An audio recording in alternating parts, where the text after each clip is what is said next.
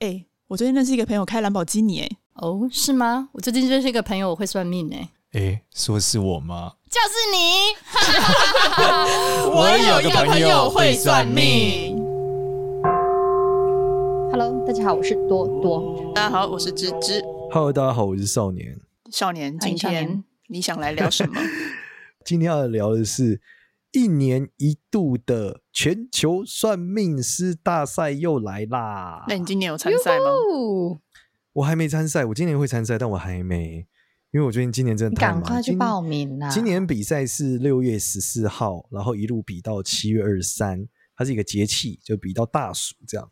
然后我们今天就来聊这个题目吧。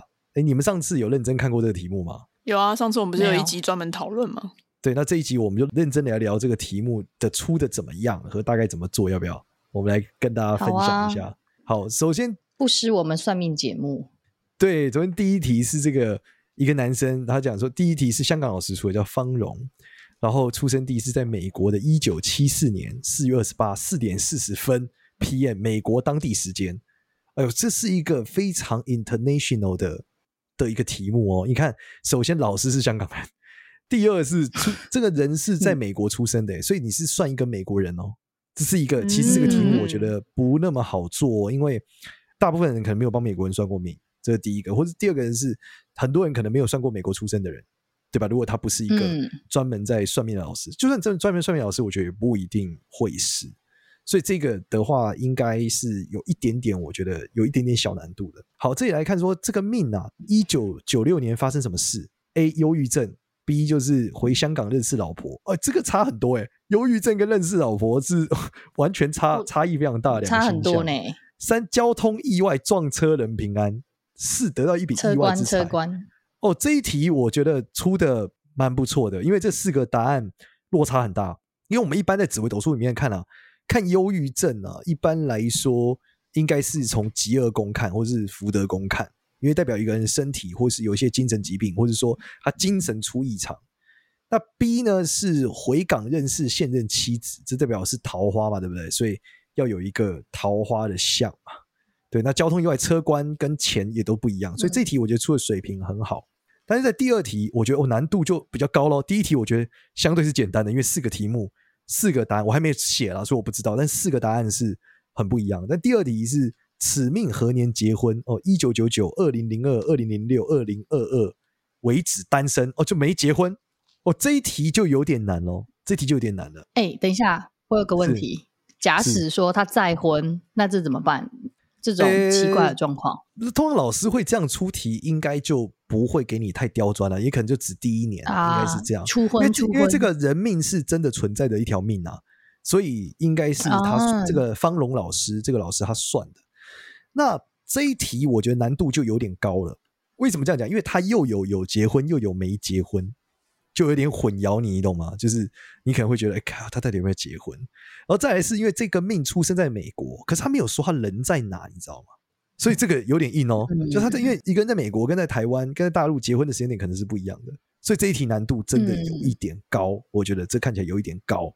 嗯，然后在第三题的时候，哎，这个使命二零零八年发生什么事？他这边讲到有几个主题：买卖股票输很多钱，或者说跟朋友合作生意赚了很多钱。哦，一个输钱赚钱，这两个差异很大。嗯、然后一个是祖母过世，嗯、然后自己生病要常吃药。哦，这个祖母过世，这是一个超大的 hint，这是一个很大的 hint。嗯、对，因为他就是家人过世，这个星象会很极端。那最后一题是交通意外且发现有遗传病。嗯、哦，这一。这个题目感觉这个人二零零八年，首先他这个做题方法可能是他到底衰不衰？因为输钱听起来很衰呢。对，因为 C 跟 D 其实有点像，都有生病，对不对？但是一个是有交通意外，嗯、一个是祖母过世，所以差异点应该在这里。然后如果你发现他不衰，那答案可能就是 B 了，就直接可以看出来。嗯，那不就猜答案可以猜得出来吗？嗯，可以用排除法，啊、但前提是你得算得出来啊。嗯，对，那。第四题哦，这个第三、第四题，如果答案都是跟过世有关，那这个这一题，这个老师真的出了一个超难的题目。嗯，因为他第四题是他爸爸死在哪一年？零九、二零零九、二零一三、二零一八、二零二零。这一题真的很难，因为不是所有的算命老师都会看死期哦，但你会看？对，这个是真的有点，哦、我会，但是我的课程上是没有教大家怎么看死，怕大家自己瞎子、啊。反正你算命大赛可以赢就好了呀，你也不用教人。呃，这是两两两件事。第二个是，你知道世世界上的人平均寿命在每个区域是不一样的啊，所以呢，哦、他一样没有提出他到底在美国还在台湾还在香港哦，所以这个有点硬、哦。没有啊，可是你是算这个人什么时候死，跟别人平均寿命有什么关系？对，你要想嘛，假设这个区域，对他算他爸啊。假设这个呃这个区域的平均寿命通常死在六十，跟通常死在八十，跟医疗水平有关嘛，对不对？对，跟他的整个文化水平都有关联啊，所以这个就有点难了。哦，我以为你是命盘可以直接看得出来他的亲人的生死。你可以看，但随着医疗地区的发展，他可能没死啊，他可能要死就被救了。哦、例如说，他可能忽然间有地方有叶克魔，他就活过来了。嗯。还有这种事情呢、啊？啊、不是要死就得死，把阎罗王就带走啊？不不，你想古人的平均寿命跟现在不一样啦。但我们现在算这个生辰八字技术是五百年前的呢。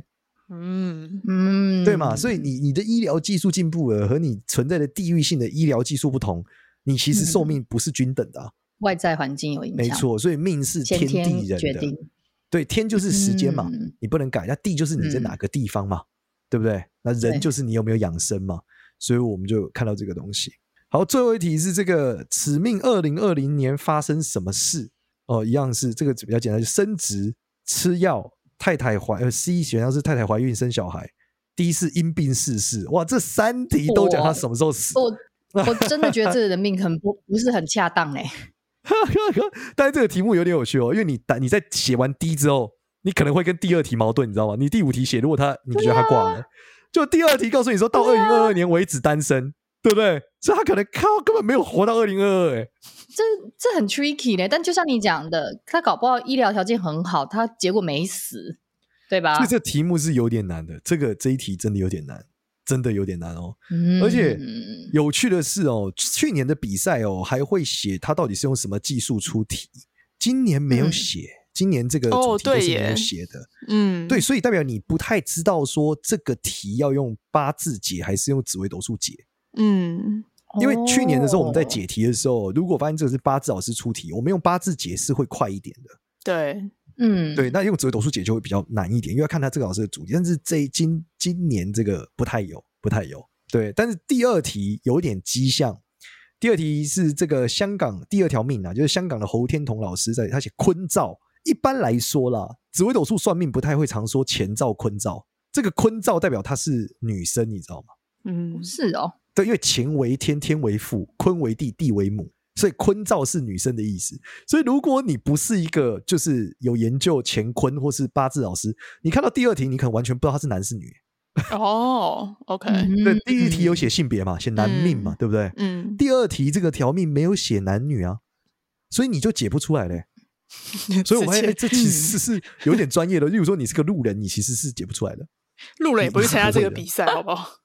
有的路人想要猜一下吧，或者是说，反正选择题也没差。或者星座老师可能就不知道啊，因为他没有不知道什么叫前兆坤兆啊，哦嗯、对不对？嗯，对耶，西学西方的的可能完全不会了。对，他就没有办法解。但是这一题很屌，这一题有分。你看哦，这一题的命历是一九八一年五月二十六号凌晨，凌晨的凌晨好像写错，零二点一七，就两点十七分。哎，他有分呢。对。所以意味着这个东西是一个就是占星师可以写的题目。如果他知道这个是女生的话，他就可以写。因为占星师不太能写的是那种时辰类的。哦哦，我仔细我仔细往下翻，今年的题目蛮屌。今年题目大部分有分，只有两题是没有分，只有时辰的。所以占星师来加入出题了吗？呃，没有，占星师没有加入出题啦。这些出题应该都是算命师啊，不会是占星师。只是说占星师有几题可以写，但也不是全部。嗯，好，然后我们再来看这个，我们也可以看一下第二条命例，我看一下有没有什么特别的题目。哦，这个也很硬呢、欸。他问这个命的学历如何？哦、然后第一题叫中期毕事业，请问一下中期是什么学历？这是一个问号，所以你看，你还要可以查一下中期是什么。代表这个是个很香港的题。这个题目看起来就是对香港人很有优势。嗯，对对，因为他知道，所以这个香港老师在这一题上就有点优势。然后，二零零二年升学内地，二零零六年大学毕业，预科后预科是什么？我也不知道。升本地大学，二零零四年大学毕业，中午后哎、欸，这个超难的，这第一题是把四个选项，我没有一个是看得懂的。那你可以猜大概的年份，比方出国留学啊，大学毕业年份啊。对对，但是实际上你说大学毕业有没有特别的星象？其实很硬诶、欸。你知道为什么？因为大学毕业这件事本质在每个地区可能不太一样啊。也是要看地区的平均值吗？还是这样？没错，就是这个地区读大学难吗？嗯、以香这一题，我觉得以香港来说是很难的。那台湾应该蛮简单吧？对，因为香港很多人来台湾念大学，因为香港大学很少。对对，所以很竞争。这一题呢是代表说他没读大学概率是高的，在台湾就很低。嗯，对，所以这一题真的不好写，真的不好写。对，所以这个真的有点难。先跳过，香港人有优势。这一题真的有点难，对，香港老师可能比较容易对。但你让我来写，我会先看第一个是他的考运如何。如果极其无敌烂，我应该就有机会选 A。但是，嗯，第一呢都是离开本地，简单来讲就是他离开了这个他原来的出生地，所以 B 跟 D 都是跟移动有关。那，嗯，这里面就来看说他一九九八年的移动和二零零二年的移动，两个移动是谁比较明显？可以取得 B 或 D 两边来选。那如果它没有移动，应该就要选 C，考运又不错的话，嗯，大概是这样。嗯、所以一方针是这样啊。那实际上我也还没写，所以我也不知道，对吧？但是这是 open book 嘛，你其实看不懂的词汇还是可以去查的吧？对对对对，这是 open book 的比赛。但是就算 open book，、嗯、我也不知道这一题答案是。不是，但是至少有一些定义上的东西你可以去查。啊、超难的。然后、嗯、哦，这一题直接考到有几个厉害的点哦。第二题也很屌。他的签纸就是说，签纸应该是登记的意思吧？第二题写此命何时结婚？你的这个，然后他写有个外地签证，还是在原地签证，还是先签后见客？我靠，这个真的还有白酒宴席，真的代表这个老师是有算式可以算出来的。哇，这个八字老师真厉害，真的很厉害。你要我用八字怎么算出来一个人是在国外签证？我我真的不会哎。这个我真的只能紫微斗数推敲而已，但用八字这个逻辑是什么？我真的不会。你可以算哪一年结婚，应该答案对的几率就很高吧？对，这是一个方向嘛。可是他写得出来，就意味着他算得出来，可以理解吗？嗯、不然他就写哪一年结婚就好了嘛。对啊。他为什么要加这些？代表他知道八字怎么看，可以看出来一个人是先结先签证。老师 show off。对，老师炫技。没错。你看嘛，就像下一题什么哪一年生小生女儿，这个直接看下来就知道了，他就直接写年份嘛。对啊，嗯、这应该蛮简单算的。考身材哦，这个很硬，这个超级硬哦。对，考身材这个真的有点硬哦。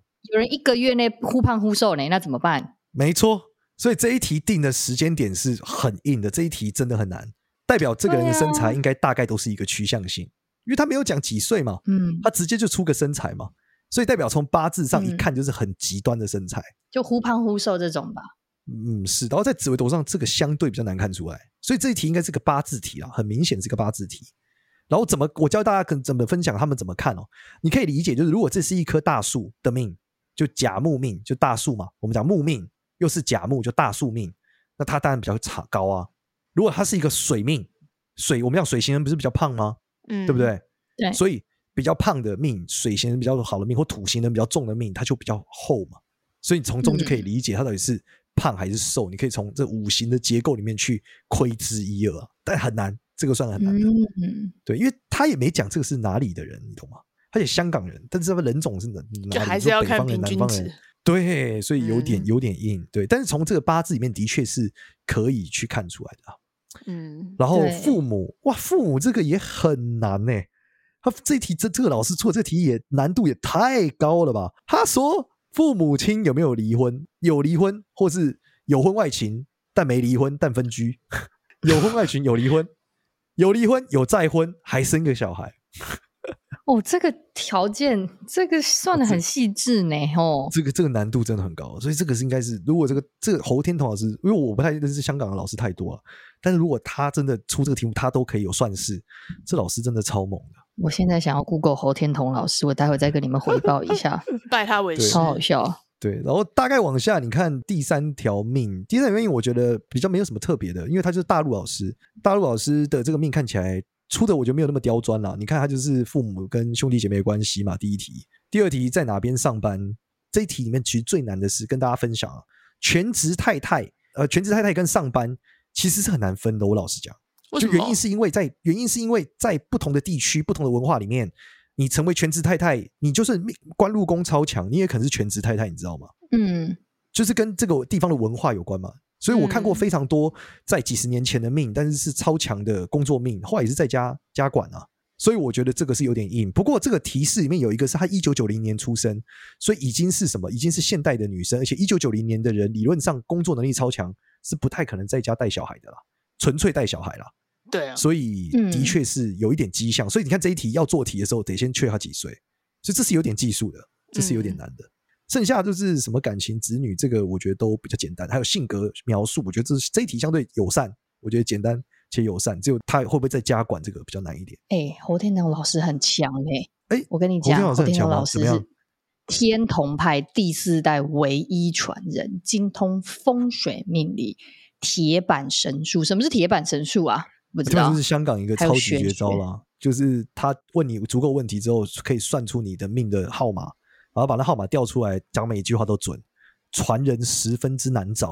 我跟你说，什么叫侯老师是多间上市公司投资风水顾问哦，香港大上市公司都找他看风水。呃，猛哎、欸，老师，铁板神术的逻辑是什么？就是他会他会一直问你问题，说你爸爸怎么样，嗯、你妈妈怎么样，你家里有多少人？然后咔咔咔咔咔咔，他会一直算，他会问你个问题：是你家里有五个人吗？你说不对，他就咔咔咔咔，有三个人吗？对。咔咔咔咔，你爸姓侯吗？不姓。你爸姓李哦。咔咔咔咔咔，然后说，那你几年有谈恋爱吗？没有。咔咔咔咔咔，你老婆姓什么吗？对。咔咔咔咔，然后他连续问你几次，只要确认到四到五个对以后，接下来就全对。嗯、就是你爸生几个小孩，你妈生几个小孩，家里有几个？你呃，你爸家里有几个兄弟姐妹？你妈几个几个兄弟姐妹？你爸几个兄弟姐妹分别死在几岁？你妈几个兄弟姐妹死在几岁？你老婆大概有几个兄弟姐妹？大概他的兄弟姐妹死在几岁，然后做什么工作？他可以出这么细致的题目，姓什么？会会非常细。铁板神术就是前面问完了之后，当然有的老师会认为说，你前面问的话他妈就在套话，啊，你是取概率的分配嘛？嗯、对。但是实际上，老实讲，他们有的厉害的人做得到的时候，真的是很夸张的。所以这还是一个悬案，啊，到底是不是？而且因为这个技术很悬，所以他传的人非常少，就没有太多人会。嗯，对。然后也只有在香港比较有名。应该说，只有在香港会的人比较多，不能说比较有名，在台湾也很有名。只是台湾基本上比较少老师会这个技术，就这样。应该说非常少，不是比较少，就少到屈指可数啊。这能自学吗？很难很难，这超级无敌难。但相传这个技术不难学，但是要有人肯教，就是他缘分。嗯，为什么这样讲？是因为当初香港最有名的老师叫董木杰，他有算到张国荣的事情嘛？那他帮张国荣他们都算命，然后这个董木杰老师呢？他比较有趣啊，他当初有跟韦千里说想学八字，但韦千里看了他之后觉得学八字太慢了，应该去找另外老师学铁板神术，所以他学会铁板神术。这意味着学八字是一件比较难的事，比较慢的事，需要花时间比较长。学铁板神术是比较快的，在这个故事的过程里面是这样。嗯，我们再往下来看，下一题是马来西亚的八字老师。哇，这个马来西亚的八字，马来西亚这个事情就是一个，就是我觉得大家对马来西亚相对不熟了。所以，但是这几题看起来都还可以，嗯、都是一般来说几年离婚啊，做什么工作啊，发生什么事。最难的是第二十题，被抢劫这个概率在是很低的。所以被抢劫得怎么看？我真的没看过。我老实，我没有看过一个人说他被路上被抢过，我真没有看过这样的。并在台湾这发生概率很低。所以，所以就像你讲的，对，去年马来西亚有一题也很好笑，他讲说什么喝醉酒跟人家打架，打架之后被抓去关。然后这抓去关的逻辑，对，这抓去关的逻辑跟台湾有点不太一样，因为各地的这个法律方式不同嘛，所以就有点难。但其他题我觉得还行。下一题是马来西亚，但我们看到现在还没有看到台湾老师，所以今今年都是这个马来西亚、香港。所以后面有台湾老师，对，再下一题是台湾老师，对，哦，林炳昌老师，哦，林敏昌老师，对，林敏昌老师出这个命主学历，在市场摆摊赚钱。哎，这个就比较有趣哦。你看哦，同样一九八三年，这个人到底会不会只有高职毕业，就是一个很有趣的内容哦。因为台湾上大学跟读硕士现在很多，对不对？读博士有点难，高职有点难，所以你选 B、C 的概率对的概率比较高，只是不知道老师是不是挑了一个特例出来了。而且他还有说，被诈骗的那个被诈骗不少钱是发生在哪一年？好有趣哦。对，这个也很台湾诈骗呢。而且这个破财，我觉得蛮容易对的。这个用破财应该是可以看得出来。嗯、对啊，然后嗯这几题我觉得都不错啦，都是属于除了那个学历以外，我觉得其他题都相对是可以答出来的。但是结婚这件事有点难，嗯、因为你知道台湾光是台湾的命跟大陆的命结婚时间点就会差超多的，所以嗯，这个两个地区的命真的是要很注意。做这题的时候要很注意，他是台湾人，所以要很熟练。你知道台湾的结婚时间点和离婚的概率，中国的时间点是比较早一点，是不是？大陆一般对啊，很多都是刚毕业就结婚了嘛。但也还是要看年纪，啊，像一九九零、二十五岁，一九九零，我觉得可能不一定，有可能不一定。嗯，对。好，在下一题也是香港，也是香港老师，欸，香港的，对，对，香港算命很厉害，对不对？这里讲说，啊，他们超厉害，哦，此命坐牢几个月于何年？哦，这一题有点难哦。坐牢其实不容易看，为什么？牢狱之灾不容易看吗？其实是一个有点难看的事情。首先，你被判刑不代表你要坐牢，嗯，你被抓到派出所，你也不代表你要坐牢。对不对？我们那天不是录歹路不能行，你被勒戒也不代表你坐牢哦。对，那个所以坐牢就是坐牢时间点，坐牢这件事是很很不一样的。所以其实坐牢怎么看？我教大家回不了家。嗯啊，这个是一个方案。犯罪家去解回不了家是最容易看出来坐牢的。啊、对，但是你知道每个区、啊、区域坐牢的理由都不一样。嗯，对啊，他坐牢理由可能很简单、啊。需要判刑一阵子之后，然后还要听证会什么，然后才可以被正式抓去关。有些保释你就不需要坐牢。没错，所以他的犯罪时间跟被告时间跟坐牢时间可能是三个时间。嗯嗯，我、哦、那这个蛮难的耶。这个真的有点难，是个有点难的题目，对吧、啊嗯？最后也是香港老师哎，所以今年都是海外老师，台湾老师只出一题耶。哦。怎么会？就哎，请问一下，这个出题是，是呃老师们自己投稿，觉得题目很难，想要出题，是不是？还是是固定都会找几个老师配合？是被邀请的，就是协会的老师邀请当地他认识的或海外的，就是知名老师。嗯、可是算命大赛不是本来就是香港那边举办的吗？对，举办主办单位是香港的老师，但是前几年其实蛮多台湾老师出题的。今年不太确定，哦嗯，不知道是不是去年台湾得奖的人太多了。哦，所以呢，大家想说会不会因为题目都是台湾老师的题目，或是当然也有可能是疫情这个不方便联络啦，嗯，所以今年他们可能就找就近比较好的老师讨论，嗯，也是有可能的啦。嗯，对对对，不都线上讨论吗？哪有什么差？好了，我不要插你老师。别人你要想这个老师年纪都很大，你知道 啊，也是，你要说服他出题，他又要来这边出，而且这些老师出题又没有钱。你知道，好像被人家 diss 说你这个题目出的好不好？你知道，有时候你你你没有得奖，你就会觉得干这题目出的烂，也有可能。嗯，会有人全对吗？这种题也算难对。这这里有四十题，去年的第一名，我印象中是对了二十，好像二十八题吧？好像我印象中。哦，这个就连养小鬼都没有办法全对吗？呃，我觉得养小鬼的老师难度很高诶、欸。如果养小鬼能全对，那就签六合彩就薛海了。来这里算这个冲他小，不行，证明自己的实力，对吧？那四十对四十，那等我就去签大乐透的喝啊。哦，所以其实命中率，嗯，我以为是很惊人的那种，接近九十以上，非常难，非常难，其实超级难对，因为你在写一个不同于你文化的题目，你超难对的。真的，哦、我老实说，我说这是非常不容易对的哦。对啊，你你看这个最后一题好了，最后一题这个老师他里面第四个题目叫命主从此只有的士司机，这还要我们看得懂香港 taxi？那谁知道的士司机是什么？对啊，这你赶去看就知道啦。文员跟零售业，文员 文员什么行政人员哦？啊，零售业是什么？站着卖东西跟卖保险哦？这个零售业怎么跟？保险员分哦，这我不知道零售业这个怎么的星象是什么，我还真不知道哎。零售业很广，你知道吗？任何一个在店面卖东西都叫零售业啊。对啊，对不对？对啊，对啊，这这么超难，好不好？所以我说这个很硬哦。哦。然后我请问一下，第一题写家族的命主身身体和家庭环境是不过不失是什么？请问一下，不过不失 这个是要 Google 一下这个 这个俚语嘛？不过不失叫什么？是？有点穷还是不太穷，还是过得去？可能是过得去吧。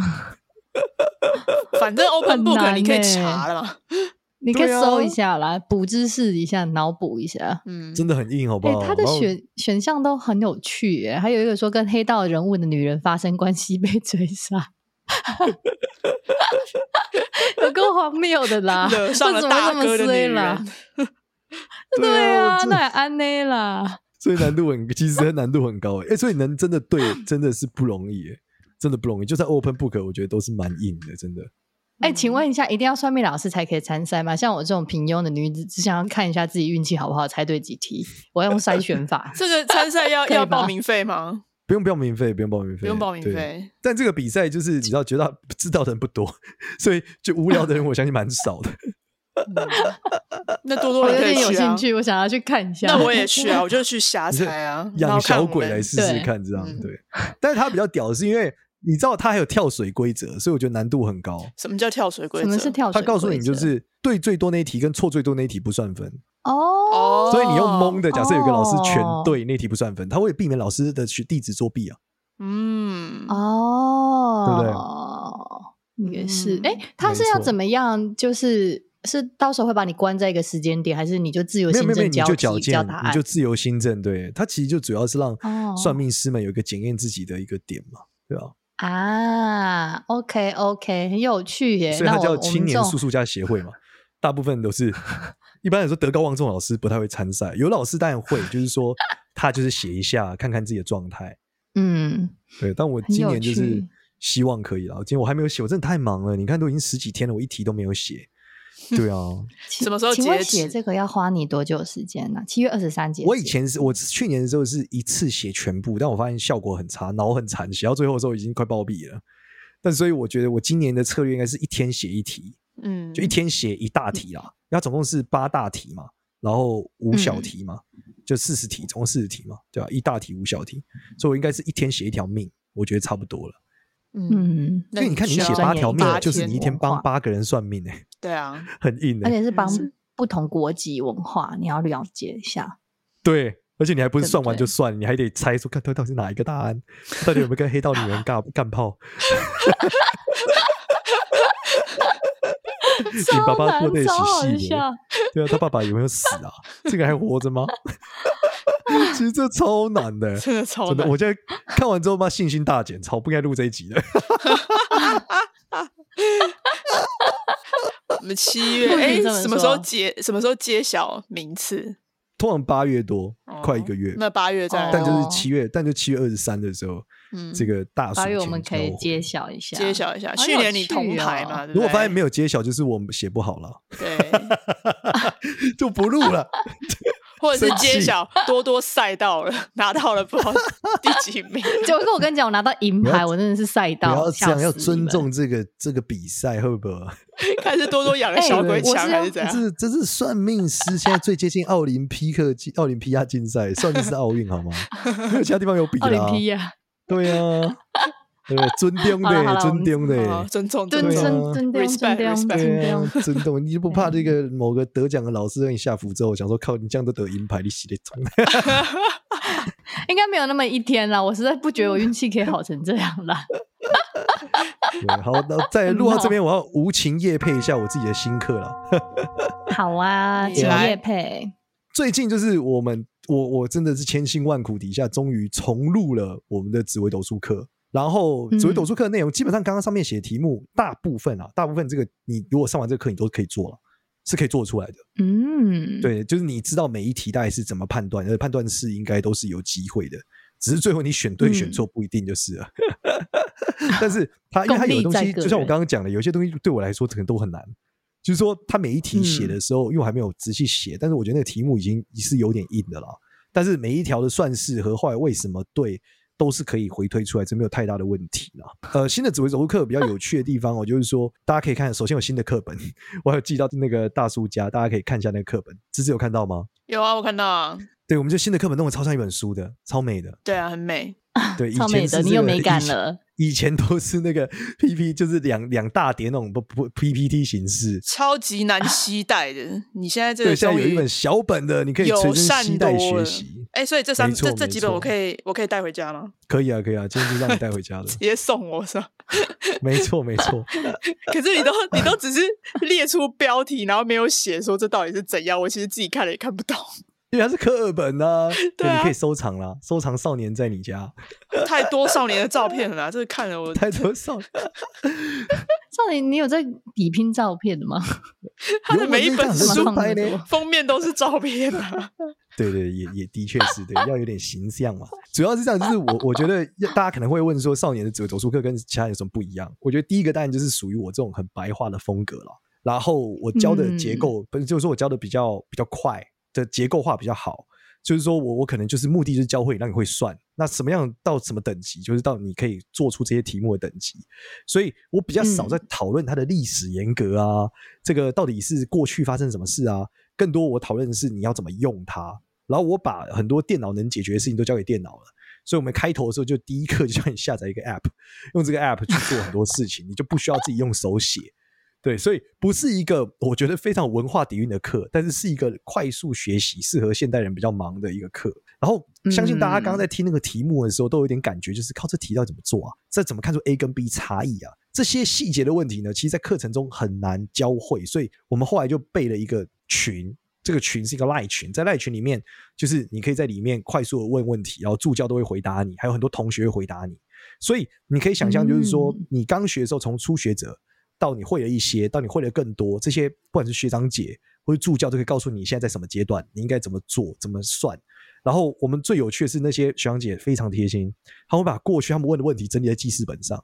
然后当你问了一个一样的问题，他就贴出来说，你可以看老师这时候怎么评论。所以有很多东西我课程上不一定有教，但是你要用的时候在群里面有问过的话，你也会学到。举例来说，很多同学就问我说：“老师，那能不能用紫微斗数看手机号码？”那其实这个东西，因为它不是我们紫微斗数的主轴，但是我可以做得到，所以我就会把它放在，我就群里面会有一个记事本，记事本就告诉你说怎么用紫微斗数看手机号码、身份证号码、车牌号码这些东西怎么样会好，怎么样不会好。那另外一个比较有趣的地方也是，大家通常算命之后就问说，老师这能讲不能讲？老师我一天能算多少个人？我这样会不会有报应？干嘛的？那从中也会有很多学长姐跟你分享说，呃，他们是怎么走过来的。然后他们算到多少，你头晕是正常的。你要不要睡个觉？然后你要睡多久？一天能算多少人？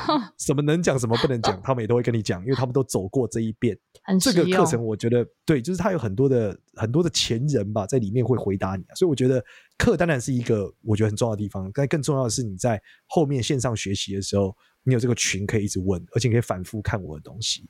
再来最有趣的地方要来了。嗯就是我本身是一个就是超级多上电视的人嘛，或者说上 YouTube 影片的人，你可以从 YouTube 里面看到我是怎么算命的。这件事我觉得是最有价值的，原因是因为很多呃算命的人他其实不太知道怎么讲，就他学会了，可他不知道说怎么开始帮客人算啊，怎么去定盘啊，怎么确定自己几点生啊。但是你可以从很多我的 YouTube 里面影片看到，然后有很多同学很热心的去解析老师是怎么算出来的。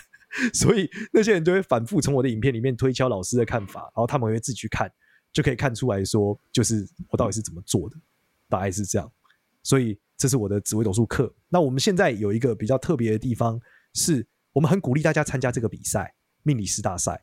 我也想知道说，到底我的学生参加比赛的状态和程度。所以如果你就是以我是我的学生，现在要去报比赛，如果你赢了，我们还会给你奖金。就这个这个比赛本质上是没奖金的，但是我们很鼓励我们的学生参赛，所以我们还会给他一部分的奖金。哦，所以你你自己自掏腰包？哦？对啊，因为我们希望大家多参加。我们期望，我去年就就讲过，我期望未来每年都像奥运一样啊，就是我可以带队参赛嘛。那我是个老将，我不一定要赢嘛，我可以是我的学生表现比较好，毕竟我太忙了。开始先为自己找借口，打鸡血。对，主要是这样。所以就是在录这个课录这个课的时候。包括我们现在还特别为了呃今年的比赛，我们还让呃我们合作的老师，像我我的 partner 阿光老师，他录了解题解去年的是怎么做题的，所以他很细心，就我们告诉你去年那些题目是怎么样可以看出来，那让你也可以有效的去理解一下，知道说哎怎么样子去解题，所以我们其实花了蛮多心思在让大把这个算命的这件技术上，我们希望把它变成一种运动化的状态，人人你们都可以学，学到一个程度都可以拿来用，可以把它用得很好。大概是这样，嗯，人人都学，都变成算命师。对啊，感谢大家，感谢大家，加油啊！希望我们八月的时候可以得到你的好消息。感谢感谢，谢谢大家，希望大家会有集气，好不好？大家会有集气，大家一起为少年集气，对，为多多集气。我尽量。先，先去找车柜。大家，谢谢，谢谢。如果喜欢我们的话呢，记得到 Apple Podcast 给我们五星好评，然后也关注一下我们的粉丝团、我们的 IG、Facebook。我有个朋友会算命，谢谢，拜拜。谢谢大家，拜拜。拜拜。